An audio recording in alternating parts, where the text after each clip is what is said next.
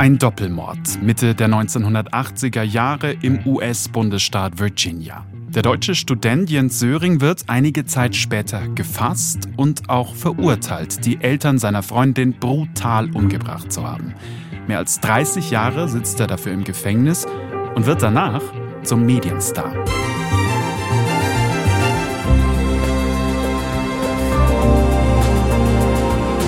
Und warum? Weil er etwa unschuldig ist? Na, zumindest ist das die Geschichte, die er in vielen Talkshows und Zeitungsartikeln erzählt. Immer und immer wieder. Wie wird ein Mörder zum Medienstar?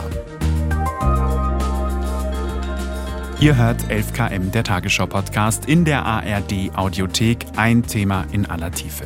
Zu Gast in dieser Folge ist Lea Eichhorn, NDR-Medienjournalistin, die sich in einer Recherchekooperation mit ARD Crime Time die Berichterstattung über den Fall nochmal angesehen hat. Und dafür hat sie sich nicht nur durch Ermittlungsakten und Verhöraufzeichnungen gewühlt, sondern danach auch den Umgang der deutschen Medien mit dem Thema ganz genau unter die Lupe genommen. Und sie ist dabei auf Praktiken gestoßen, die deutlich gegen journalistische Regeln verstoßen. Ich bin Hannes Kunz. Heute ist Dienstag, der 31. Oktober.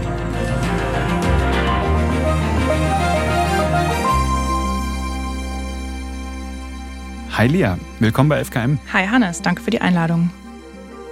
Am Frankfurter Flughafen, da landet ein Mann, der über 30 Jahre lang keinen Fuß auf deutschen Boden gesetzt hat, Jens Söring. Gefeiert fast wie ein Popstar kommt Jens Söring heute Mittag am Flughafen Frankfurt an. Umarmt seine Unterstützer, spricht dann kurz in die zahlreichen Mikrofone. Also, äh, das ist ja alles ziemlich überwältigend hier. Ich freue mich so, ich freue mich so sehr. Das ist eine, also eine absolute Hochstimmung. Nach 33 Jahren, sechs Monaten und 25 Tagen endlich, endlich hier in Deutschland zu sein, das ist so toll. Ich bin so froh. Das ist der schönste Tag meines Lebens.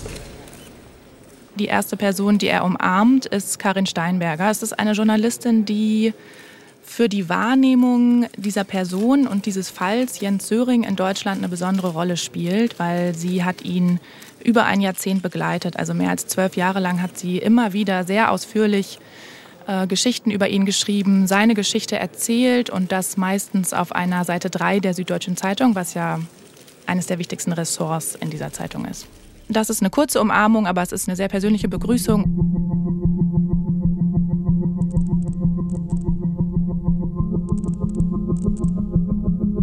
Ich wollte verstehen, wie sich die Wahrnehmung der Person Jens Söring im Laufe der Jahre entwickelt hat, ob es da eine Entwicklung gab. Und daher bin ich in unser Pressearchiv gegangen und habe mir das alles reingezogen. Das waren einige Stunden. Lass uns erstmal mit dem Fall beginnen. Es ist ja so, dass dieser Mann, der da mit viel Medientrubel und Applaus am Frankfurter Flughafen in Empfang und von Journalistinnen in den Arm genommen wird, kein Popstar ist und auch kein Olympiasieger und auch kein politischer Gefangener, der jetzt endlich wieder frei ist, sondern ein verurteilter Doppelmörder. Jens Söring, wer ist das? Jens Söring ist Sohn eines Mitarbeiters im ähm, deutschen diplomatischen Dienst und weil sein Vater in den USA eingesetzt war, lebt auch Jens Söring in den USA, hat einen großen Teil seiner Jugend da verbracht und 1984 beginnt er sein Studium an der University of Virginia, der UVA, und lernt dort Elizabeth Haysom kennen, eine junge Frau, die beiden verlieben sich und es wird eine leidenschaftliche Beziehung, die aber von anderen auch als toxisch beschrieben wird, also eine Beziehung mit schwierigen Dynamiken. Und ein paar Monate später werden die Eltern von dieser Elizabeth Haysom ermordet und zwar auf ziemlich brutale Art und Weise. Ein Doppelmord, der die Öffentlichkeit damals wirklich erschüttert und aufrüttelt. Wurde auch viel darüber berichtet in den Medien dort vor Ort. Die Leichen wurden übel zugerichtet, die sind fast enthauptet. Der Tatort ähm, ist voller Blut, der Fußboden ist voller Blut. Ähm, das war ein sehr brutales Verbrechen. Und nach einigen Monaten geraten Elizabeth Haysom, also die Tochter der Opfer, und Jens Söring, ihr damaliger Freund, in den Fokus der polizeilichen Ermittlungen. Die beiden werden gebeten, ähm, Proben abzugeben, also sowas wie Blutproben, Fingerabdrücke, Fußabdrücke. Und Elizabeth Haysom macht das auch. Jens Söring wiederum vertröstet die Polizei und sagt, er sei gerade an der Universität so beschäftigt mit seinem Studium, er habe da gerade keine Zeit zu. Was ihn verdächtig macht, oder? Mm, also als er vertröstet und sagt, er würde die in der Woche abgeben, noch nicht. Aber nach dem Ablauf dieser Woche sind Elizabeth Haysom und Jens Söring verschwunden. Weil die beiden nämlich geflohen sind. Über verschiedene Stationen, Asien, Europa, landen sie dann letztendlich in London und äh, leben da unter falschem Namen und halten sich oder schlagen sich mit ähm, kleineren Scheckbetrügereien durch. Der Doppelmord, der ungefähr ein Jahr früher passiert ist in Virginia, holt sie dann aber wieder ein.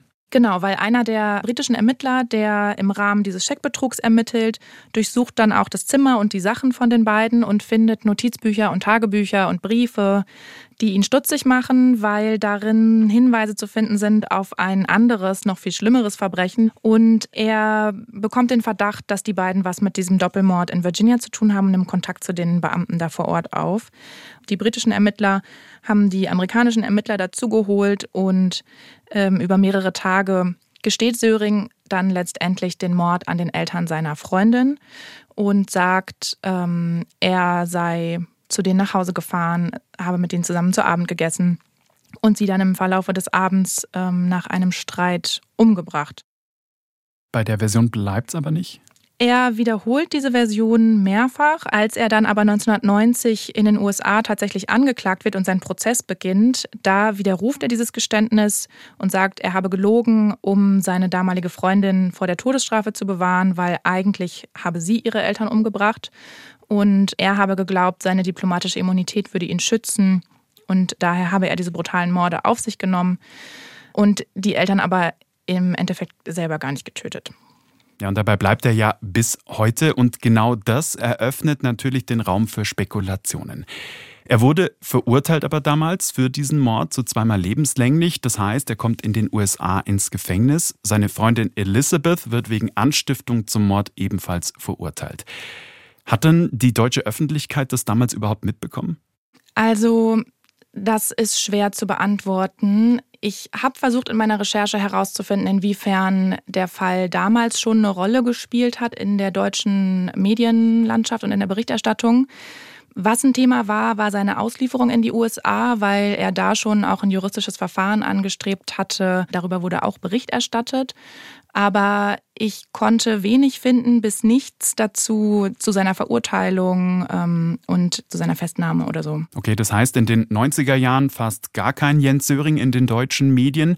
Wenn er aber dann fast 30 Jahre später unter diesem Blitzlichtgewitter in Deutschland ankommt, da muss ja einiges in der Zwischenzeit passiert sein. Karin Steinberger ist die erste, die eine große, ausführliche Geschichte in der Süddeutschen Zeitung über Jens Söring schreibt. Karin Steinberger, die wir vorher schon kurz kennengelernt haben, bei dieser Szene in Frankfurt am größten deutschen Flughafen. Genau. Karin Steinberger hat mal erzählt, dass sie von einem deutschen Pastor auf den Fall und auf Jens Söring aufmerksam gemacht wurde.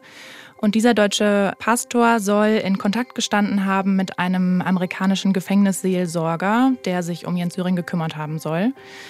Das hat Karin Steinberger mir nicht selbst erzählt, weil sie mir kein Interview geben wollte, aber so hat sie es in einem Interview erzählt.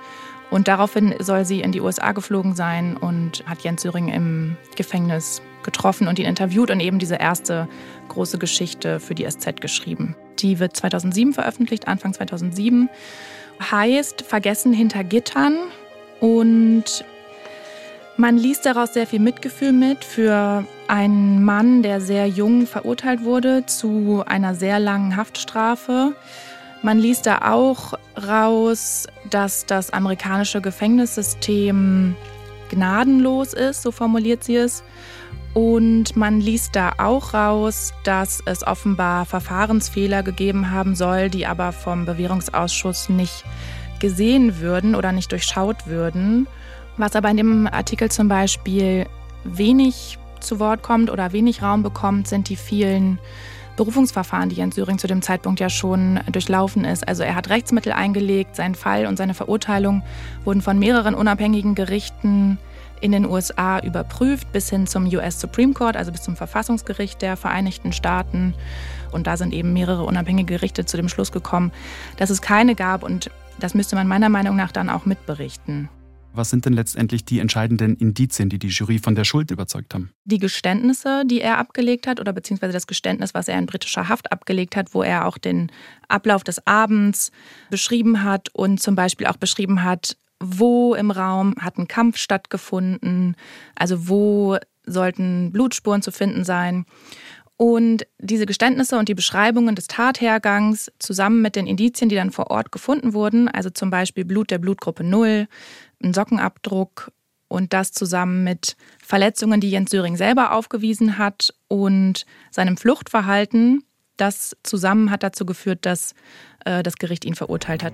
Aber es gibt mehrere Medien, die sich plötzlich für ihn und seine Story interessieren. Genau, also das fängt dann in den Nullerjahren an, nach dieser ersten großen SZ-Geschichte, die 2007 erschien. Ein paar Monate später fliegt ein Kamerateam ähm, des ZDF für die Sendung 37 Grad hin und besucht Söring im Gefängnis. Hat Jens Söring die 21 Jahre hinter Gittern verbracht. Alle waren gleich trostlos. Im Jahr 2001 scheiterte seine letzte große Hoffnung, dass ihm doch noch Gerechtigkeit widerfahren könnte. Jens Söring, ein Diplomatensohn aus Deutschland, 18 Jahre alt, intelligent und ein bisschen weltfremd. Und dann nochmal ein paar Monate später kommt einer der damals bekanntesten deutschen Fernsehmoderatoren und besucht Söring ebenfalls im Gefängnis, nämlich Johannes B. Kerner. Herr Söring, zählen Sie immer noch jeden Tag Ihrer Haft? Ähm, ja, natürlich. Wie lange sind Sie jetzt in Haft? 21 Jahre, 4 Monate, 10 Tage. Warum zählen Sie, wenn noch kein Ende in Sicht ist? Man zählt doch eigentlich rückwärts, wenn man weiß, wann man fertig ist. Mm, ich habe mir das so eigentlich nie überlegt. Ähm, ich, ich, äh, ich zähle die Tage, weil ich hier äh, zu Unrecht einsitze. Man merkt beiden Filmen an, sowohl 37 Grad als auch Johannes B. Kerner, dass dieser Besuch in einem amerikanischen Gefängnis offensichtlich ein sehr eindrückliches Erlebnis war für die Journalisten und Journalistinnen, die da vor Ort waren. Und dass dieses Gefängnis und die Atmosphäre als sehr repressiv und sehr resolut und autoritär empfunden wurde. Das hat mir die Autorin des 37-Grad-Films, Katharina Google, auch erzählt, wie sie das wahrgenommen hat. Die Faszination ist sitzt jemand unschuldig hinter Gittern oder nicht? Das ist, glaube ich, die ganz große Faszination. Ja. Und vielleicht auch noch hinter amerikanischen Gittern. Das ist nochmal eine andere Dimension als in Deutschland.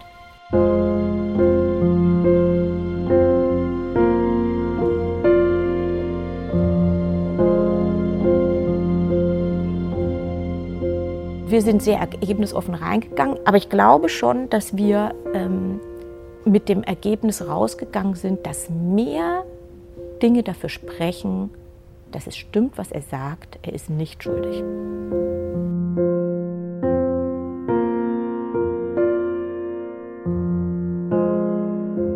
Kannst du sagen, wie er das denn schafft, zu der Zeit die Journalistinnen und Journalisten von sich und seiner Version der Geschichte zu überzeugen?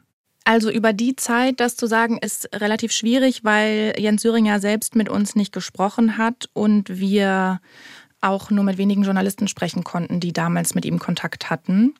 Ich glaube, das war eine Mischung aus verschiedenen Faktoren, nämlich einerseits so ein latent anti-amerikanisches ähm, Stereotyp, dieses Klischee von einer unerbittlichen amerikanischen Justiz und von Menschen, die da irgendwie ihr ganzes Leben lang weggesperrt werden dann eine Person, die da in Haft sitzt, die den Journalisten, die gekommen sind, ähnlich war. Also ein ähm, deutscher Mittelalter gebildeter Typ aus der oberen Mittelschicht, ähm, der da in diesen amerikanischen Gefängnissen sitzt, die man eigentlich eher mit ähm, ja, Menschen aus anderen äh, Gesellschaftsschichten vielleicht in Verbindung bringt.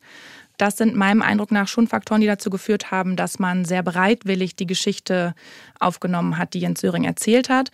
Und dann kommt ihm noch zugute oder kam ihm zugute, dass dieser Fall wahnsinnig komplex ist und es natürlich eine Herausforderung ist, sich in der Tiefe in diesen Fall einzuarbeiten für Journalistinnen und Journalisten. Und er, Jens Söring, der ihnen gegenüber saß, ist ja der Experte in seinem eigenen Fall. Also der hat ja dann schon 20 Jahre lang Zeit gehabt, sich mit seinen ganzen Akten zu beschäftigen.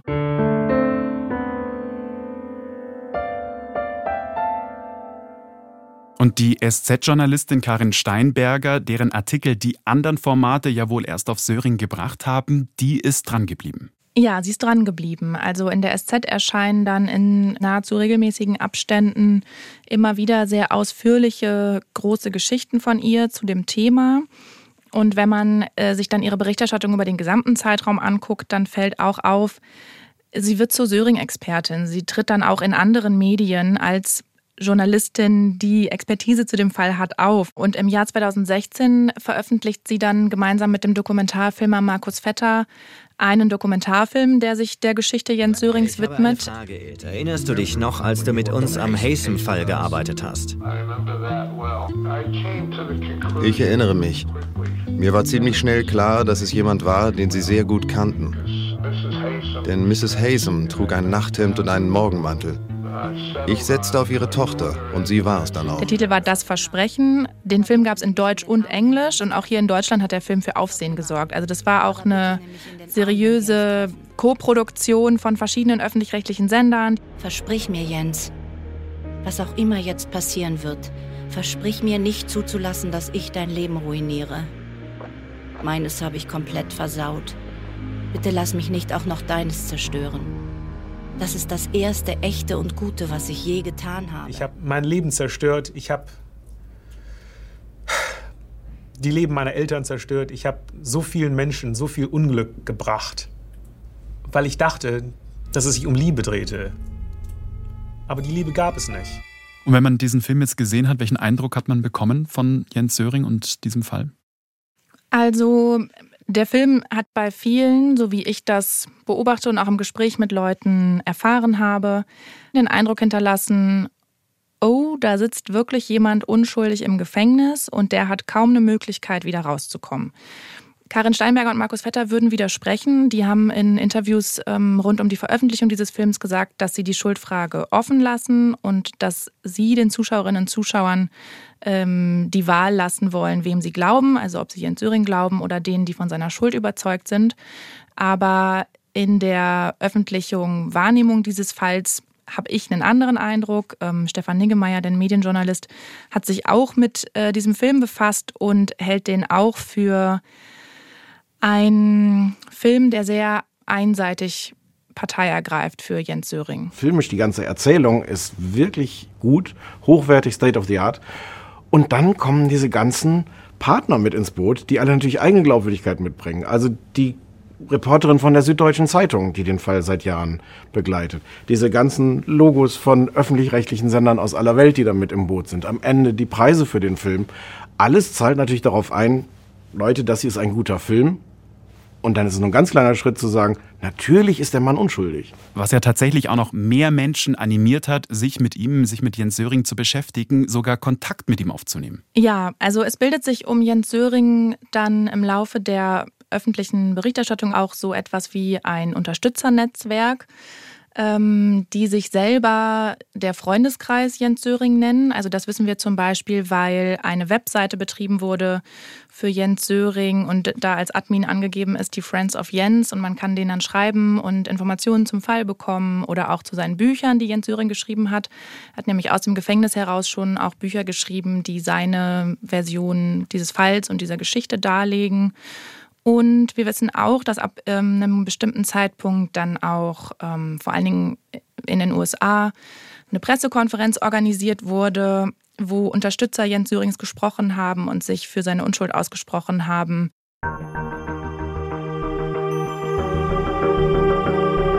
Du hast ja auch für deine Recherche mit einer, mit einer Insiderin, mit einer ehemaligen ähm, ja, Vertrauten, einem Mitglied dieses Freundeskreises gesprochen. Was sagt diese Vertraute, wie es da zuging? Also diese ehemalige Vertraute Jens Sörings, die war Mitglied in diesem Freundeskreis und ähm, ist dazugestoßen, weil sie den Dokumentarfilm gesehen hat, der 2016 von Karin Steinberger und dem Dokumentarfilmer Markus Vetter veröffentlicht wurde. Das war, ähm, ja, das war überwältigend, aber im traurigen Sinne überwältigend, weil sowas, von sowas hatte ich noch nie gehört, von so einer Riesensache. Dass sie unbedingt etwas tun wollte und quasi sich dieser guten Sache anschließen wollte, dem Freiheitskampf ähm, für Jens Söring.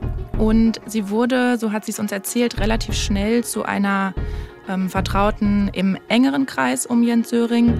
Und da war sie dann eben zuständig für das, ähm, ja, das Dokumentenarchiv, was Jens Söring ähm, aufgebaut hat. Sein Modus operandi im Umgang mit Journalisten ist, dass die mit einer Fülle an Dokumenten überschüttet werden. Das ist also viel mehr, glaube ich, als Laie, ähm, viel mehr Informationen für Journalisten, die, die, sie brauchen und die sie auch in der Kürze der Zeit ähm, überhaupt verarbeiten und analysieren können. Also hunderte Seiten Akten, Verhörprotokolle, Tatortfotos in der Hoffnung, dass sie dann eben Details, die nicht in seine Version der Geschichte passen, übersehen. Sie hat erzählt, dass Jens Söring sehr explizit ausgewählt hat, welche Informationen er Journalistinnen und Journalisten zur Verfügung stellt und welche nicht. Das lief immer so, dass ich Seiten erstellt habe und ihm das dann per E-Mail geschickt habe und dann dauert es ein paar Tage, bis er es bekommen hat und dann kam seine Rückmeldung. Und seine Rückmeldung, äh, was das FBI-Profil angeht, war, nein, muss das schneiden. Wir wollen nämlich, wir wollen nicht, dass die Leute sehen, dass es nicht Elizabeth war. Das wollen wir doch nicht. Das hat er gesagt. Und das habe ich äh, damals gemacht. An dieser Stelle vielleicht ein redaktioneller Hinweis. Jens Söring dementiert diese Darstellung, dass Dokumente auf seine Anweisung hin verändert oder in den falschen Kontext gesetzt wurden. Jedenfalls ist es ja aber eine sehr, sehr aktive Rolle, die sie da also eingenommen hat, um die öffentliche Meinung zu beeinflussen. Aber warum ist diese Söring-Vertraute dann irgendwann ausgestiegen? Ich war immer die Einzige, ähm, die sich öffentlich aus dem Freundeskreis, aus dem ehemaligen Freundeskreis gegen seine Geschichte positioniert hat, weil die Fakten eben eine andere Sprache sprechen. Ich war diejenige, die laut und offen Kritik geübt hat und dafür bin ich rausgeflogen.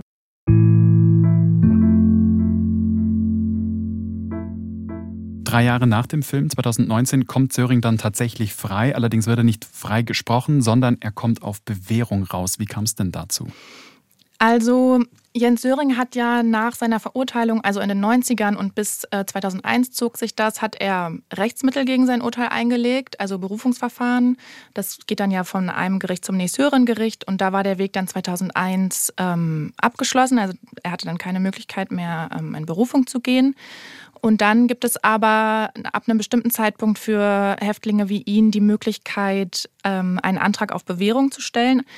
Und da hat er ähm, insgesamt 14 Anträge auf Bewährung an diesen Bewährungsausschuss in Virginia gestellt, die aber alle abgelehnt wurden. Und im Jahr 2019 kam dann aber auf den 15. Antrag hin die Entscheidung des Bewährungsausschusses, Jens Söring und auch Elizabeth Haysom, die auch diese Anträge auf Bewährung gestellt hatte, freizulassen auf Bewährung. Dieser Ausschuss hat ähm, bei der Entscheidung auch nochmal extra betont, dass das kein Freispruch ist und dass weiterhin keine Zweifel an seiner Schuld bestehen.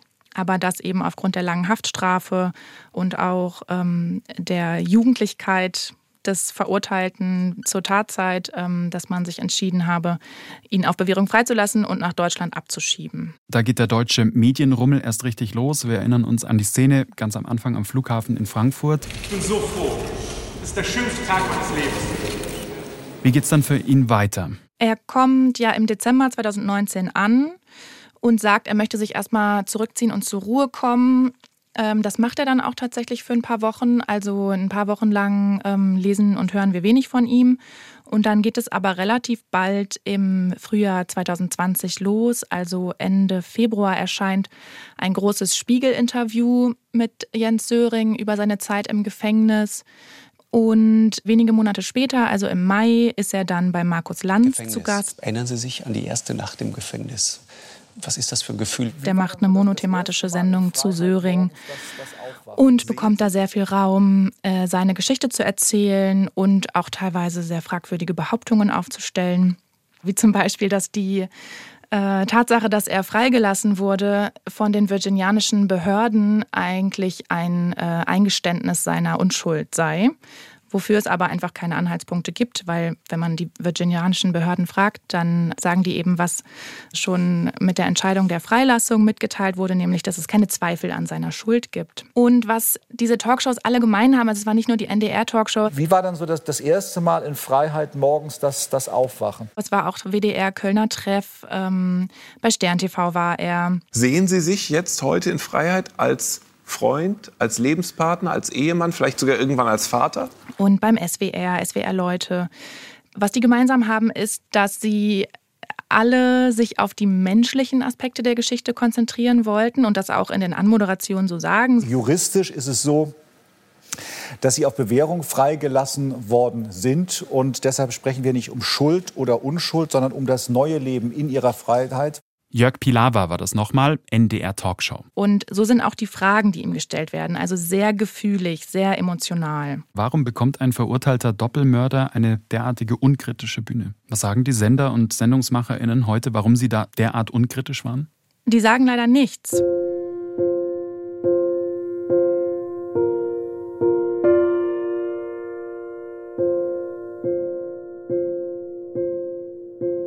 Also ich habe ähm, zahlreiche Redaktionen angefragt und habe denen mein Anliegen geschildert, eben so ähm, ein reflektierendes Gespräch darüber zu führen, nach der journalistischen Verantwortung zu fragen, wie geht man mit so einem Fall, wie geht man mit so einer Person um, was sind da auch die journalistischen Herausforderungen. Und ähm, weder die NDR Talkshow noch Markus Lanz noch ähm, WDR, der Kölner Treff, wollten mit mir über dieses Thema reden. Ich verstehe absolut das Interesse an diesem Fall und an diese Person. Ich glaube, das ist, wenn wir jetzt so in journalistischen Kriterien sprechen, das ist sehr gesprächswertig. Und ähm, das ist natürlich faszinierend. Also man hat ja selten jemanden vor sich, der 33 Jahre lang im Gefängnis gesessen hat und von dieser Erfahrung erzählen kann. Aber was das Ganze problematisch macht, ist ja, und das, darüber habe ich mit Stefan Niggemeier gesprochen, dem Medienjournalisten, dass wenn man ihm dann diese Fragen stellt, geht das einher mit der Grundannahme, dass er unschuldig sein muss. Es überträgt sich natürlich dieses Gefühl von, äh, naja, die würden das ja jetzt nicht machen, wenn er ein Doppelmörder wäre. Das wird nicht ausgesprochen, aber das kann ich als Zuschauer natürlich annehmen. Der Lanz würde jetzt nicht mit dem so umgehen, wenn wir davon ausgehen müssten, dass der dieses bestialische Verbrechen begangen hat. Dann würde man sich ja nicht guten Gewissens mit ihm auf den Sofa setzen und fröhlich darüber plaudern, wie es jetzt ist, irgendwie Nutella auf dem Toast zu essen. So. Gab es denn eigentlich auch 2020, 2021 schon kritische Gegenstimmen? My biggest problem is not with Jens Zöring. I would have done exactly what Jens Zöring did if I were guilty. My main problem is with German journalists who didn't do their homework. Also die erste sehr laute kritische Gegenstimme, die veröffentlicht wurde, das war ähm, schon mit der Verkündung, Jens Söring wird freigelassen im November 2019. Da hat ähm, ein ehemaliger Strafverteidiger und Autor, der in Deutschland lebt, aber Amerikaner ist, in der FAZ einen Gastbeitrag veröffentlicht, Andrew Hamill, in dem er sehr kritisch mit ähm, Sörings Darstellung des Geschehens und seines Falls ins Gericht gegangen ist und sehr scharf und sehr eindrücklich argumentiert hat, warum er das anders sieht und warum man diesen Fall auch ganz anders betrachten kann, als ähm, er in der Mehrheit der öffentlichen Debatte bisher dargestellt wurde. Und wie kommt dieser Bericht von Hemmel an, also sowohl bei den UnterstützerInnen als auch in der Öffentlichkeit, in den Medien? In der breiten Medienöffentlichkeit erfährt der wenig Resonanz. Ähm, was wir von der ehemaligen Vertrauten Sörings wissen, die im Freundeskreis war, dass der Freundeskreis davon absolut aufgeschreckt war. Also die waren alarmiert, weil das war das erste Mal, dass in einem großen deutschen Medium eine so Syrien-kritische Position veröffentlicht wurde. Und deren Reaktion war aber, so hat es uns die ehemalige Vertraute erzählt, wir schweigen den Tod wir reagieren da nicht drauf, dann nehmen wir den, den Sauerstoff, dann verschwindet der wieder. Aber eine andere Person, die mit dem Freundeskreis in Kontakt stand, war offensichtlich auch alarmiert von diesem Text in der FAZ. Karin Steinberger hat uns in der Zeit enorm unter Druck gesetzt, dass da jetzt eine Antwort kommen muss vom Freundeskreis offiziell, damit das ein Ende findet. Die war also sehr panisch, weil ihr Film angegriffen worden ist, auch in dem Zeitungsartikel. Und sie hat uns ähm, gesagt, ich kann mich nicht wehren, aber ihr müsst euch wehren. Und ähm, dann haben wir angefangen, gemeinsam an diesem Leserbrief zu arbeiten. Also sie hat den Freundeskreis kontaktiert und hat gesagt, ihr müsst darauf reagieren. Genau, das belegen auch E-Mails, die uns vorliegen. Was steht denn in den Mails genau? Also in den Mails kann man nachvollziehen, wie dieser Leserbrief entstanden ist, den der Freundeskreis dann im Endeffekt auch der FAZ geschickt hat.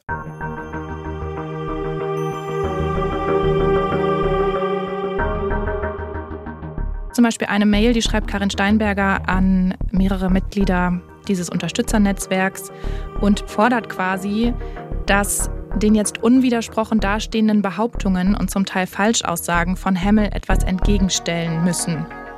Ähm, unterschrieben ist es dann mit Best Karin.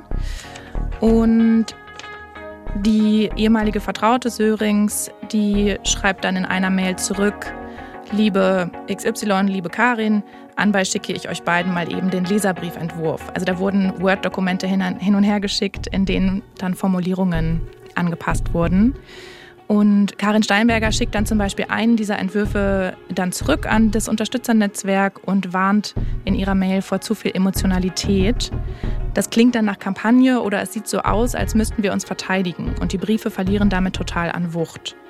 Und ich finde, an einer Stelle ähm, wird es halt auch deutlich, dass sie quasi wie so eine PR-Beraterin wird. Da schreibt sie, Bitte alles auch nochmal an mich schicken. Ich weiß, wie die Branche tickt und was jetzt fatal wäre. Bitte gerne alles mit mir absprechen. Wir dürfen da jetzt wirklich keine Fehler machen. Und in keinem Brief dürft ihr oder wir erwähnt werden. Das ist auch sehr wichtig. Also Ihr ist da klar und sie reflektiert, dass eine Redaktion, wenn die einen Brief von einem Unterstützernetzwerk bekommt, den natürlich auf eine andere Art und Weise wahrnimmt, als wenn das von ganz unbeteiligten Personen kommt. Ne? Also es ist nicht nur Söring, der die Informationen steuern und beeinflussen will, die über ihn an die Öffentlichkeit gelangen, sondern auch eine renommierte deutsche Printjournalistin, die sich an diesen Freundeskreis wendet und sagt, okay, wir müssen Jens helfen. Das hat doch mit Journalismus rein gar nichts mehr zu tun. Für mich und auch für andere, die sich mit der Berichterstattung über diesen Fall kritisch beschäftigt haben, wie zum Beispiel Stefan Niggemeier, ist an dieser Stelle auch eine Grenze überschritten. Also das ist eine Täuschung der Öffentlichkeit, wenn ich auf der einen Seite als neutrale Berichterstatterin über einen Fall auftrete, der ich als Journalistin ja bin, ähm, und dann an anderer Stelle ähm, im Hintergrund versuche, Fäden zu ziehen und ähm, Strategien zu stricken. Wie ging es dir, als du diese Mails gelesen hast? Also ich fand das schon eindrucksvoll im ähm, traurigen Sinne. Also ich als Journalistin berichte natürlich auch mal über Personen und Fälle, die mich emotional mitnehmen. Und ich, ich habe ein Verständnis dafür, dass man, wenn man sich über mehr als ein Jahrzehnt mit so einem Fall beschäftigt, dass man da durchaus auch mal Momente hat, wo man dann mitfühlt. Aber es ist doch unser Job, immer wieder einen Schritt zurückzutreten und ähm, immer wieder zu fragen, okay, wie kann man den Fall noch sehen? Was gibt es für Stimmen, die das anders sehen, um da eben eine gewisse Distanz zu wahren? Und wenn ich mich aber gemein mache mit einer, ähm, mit einem Unterstützernetzwerk. Ein Unterstützernetzwerk für einen verurteilten Doppelmörder. Also ich finde, das ist wichtig dazu zu sagen. Ja, genau, das gehört auch dazu. Ähm, und mich quasi mit diesem Unterstützernetzwerk gemein mache, um dann eine Kampagne gegen ein anderes journalistisches Medium zu initiieren, dann ist für mich ganz klar eine Grenze überschritten und ähm, da fehlt mir dann wirklich das Verständnis. Was sagt Karin Steinberger dazu? Karin Steinberger haben wir für ein Interview angefragt und das möchte sie uns nicht geben. Also sie möchte sich zu diesen Vorwürfen nicht in einem Interview äußern. Wir haben von der SZ und ihr gemeinsam eine schriftliche Antwort auf unsere Fragen bekommen. Nicht auf alle Fragen, muss man sagen, aber auf einige Fragen. Und zu der, den Fragen nach den E-Mails, die zwischen Karin Steinberger und dem Freundeskreis hin und her gegangen sind, äh, schreibt die SZ-Chefredaktion nur, dass sie das als privaten Mailverkehr betrachten und äh, dieser Mailverkehr sei nicht in die journalistische Berichterstattung eingeflossen. Also die SZ nimmt sie voll und ganz in Schutz. Ja, so, ich denke, so muss man das lesen, dass sich die SZ in dieser Sache offenbar, wie es in dieser Antwort steht, ähm, sich hinter sie stellt und das nicht als problematisch erachtet. Lea, wenn wir das jetzt äh, mal zusammenführen, uns den Umgang der deutschen Medien mit dem Fall Söring genau anschauen, wie bewertest du denn das aus heutiger Sicht? Also wenn ich mir die Berichterstattung jetzt über die letzten, es sind ja fast 20 Jahre angucke, die ich mir angeguckt habe, dann finde ich kein besonders gutes Bild. Also nicht nur, weil die Berichterstattung an vielen Stellen einseitig und unausgewogen war, sondern auch, weil ja gerade in den letzten Jahren, wo dann doch differenziertere Stimmen auch sich in die öffentliche Debatte eingemischt haben, diejenigen, die den Fall lange journalistisch begleitet haben, nicht in der Lage waren, ähm, ihre eigene Position oder auch ihre eigene Arbeit selbstkritisch zu hinterfragen. Nachdem ich mich jetzt lange mit diesem Thema beschäftigt habe, habe ich den Eindruck, dass Redaktionen unter Umständen, bevor sie sich eines Themas annehmen, selbstkritisch fragen müssen, können wir das leisten? Also können wir so viel Recherche betreiben und können wir inhaltlich so tief gehen, dass wir diesem Thema gerecht werden? Mhm. Eine Talkshow-Redaktion kann in den wenigsten Fällen so tief gehen, in so einen komplexen mhm. Fall, der sich über 30 Jahre erstreckt, ähm, um da wirklich kritisch und einordnend auf Dinge reagieren zu können, die Jens Söring in der Sendung sagt. Und ähm, ich denke, das ist ein Dilemma, das ist schwierig und deswegen hätte ich auch gerne mit Ihnen darüber gesprochen. Und vielleicht sollte man auch dazu sagen, es gibt ja auch die anderen Beispiele, wo eben Journalistinnen und Journalisten aufdecken, dass Leute unschuldig hinter Gittern sitzen. Auch die SZ ist da ja durchaus weit vorne, also um unseren Berufsstand vielleicht ein bisschen zu verteidigen. Wie geht's dir eigentlich damit, also selbst als Journalistin den, den Kolleginnen und Kollegen da derart den Spiegel vorzuhalten? Ich finde, es ist auch keine einfache Aufgabe. Mm, als Medienmagazin ist das ja für uns unser täglich Brot. Also ähm, wir berichten ja immer darüber, wie andere berichten, also nehmen immer diese Metaebene ein. Und mein Angang ist da aber eigentlich nie, dass ich Kolleginnen und Kollegen in die Pfanne hauen möchte. Mein Ansatz ist eigentlich immer, dass ich in Selbstreflexion gehen möchte.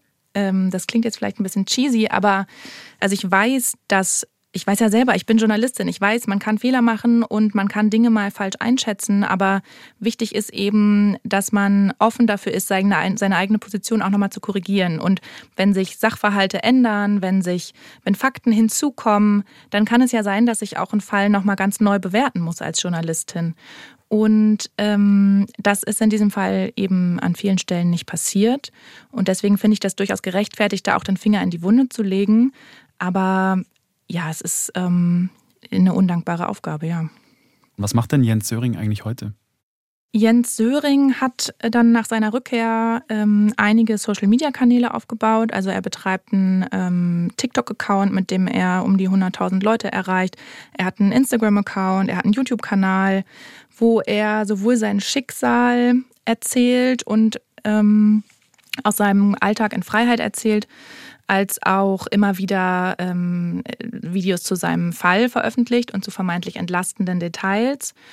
Und und womit er wahrscheinlich ganz nett Geld verdient, oder? Das können wir nicht sagen, also weil Jens Söring selber wollte ja vorerst nicht mit uns sprechen. Ähm, die Frage hätten wir ihm natürlich auch gestellt, aber die ähm, hat er uns nicht beantwortet. Natürlich kann man davon ausgehen, dass wenn jemand so eine öffentliche Präsenz hat, dass sich daraus auch Engagements ergeben, die Geld einbringen, wie zum Beispiel das Buch, was er geschrieben und veröffentlicht hat und auch seine Teilnahme an der Netflix-Doku-Reihe, die jetzt ähm, im nächsten Monat erscheinen soll. Also er veranstaltet zum Beispiel so Crime-Dinner-Abende, wo man sich ein Ticket kaufen kann. Dann gibt es ein Drei-Gänge-Menü und Jens Söring erzählt nebenbei aus dem Gefängnis und ähm, von seiner Doppelmord-Geschichte. Und beteuert aber bei alledem seine Unschuld. Beteuert bei alledem seine Unschuld. Danke dir, Lea. Gerne.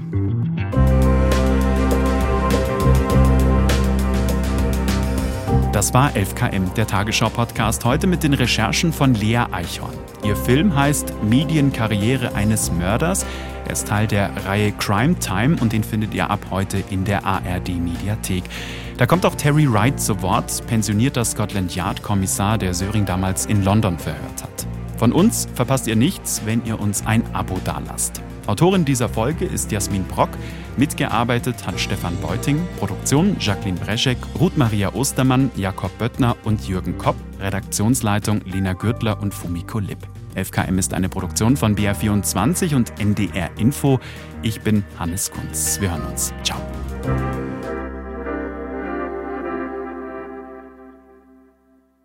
Hey, noch nicht abschalten. Wem dieser Cold Case noch nicht reicht, ich habe noch einen Podcast-Tipp für euch. Schaut doch mal bei Luisa und Joost vom Das Ding True Crime Podcast 5 Minuten vor dem Tod vorbei. Warum bringt ein Täter in einer Nacht drei Menschen um? Fünf Minuten vor dem Tod. Der Das Ding Kriminalpodcast. Hi, wir sind Luisa und Jost. Wir ermitteln mit euch echte Kriminalfälle nochmal Schritt für Schritt nach. Und weil wir nicht nur ein Laber-Podcast sind, gehen wir auch selbst ins Gericht und sprechen mit Expertinnen und Experten. Der Verwesungsgeruch ist unverwechselbar. Da weiß man sofort, was passiert ist. Hör dir jetzt an, was fünf Minuten vor dem Tod passiert ist, überall, wo es Podcasts gibt.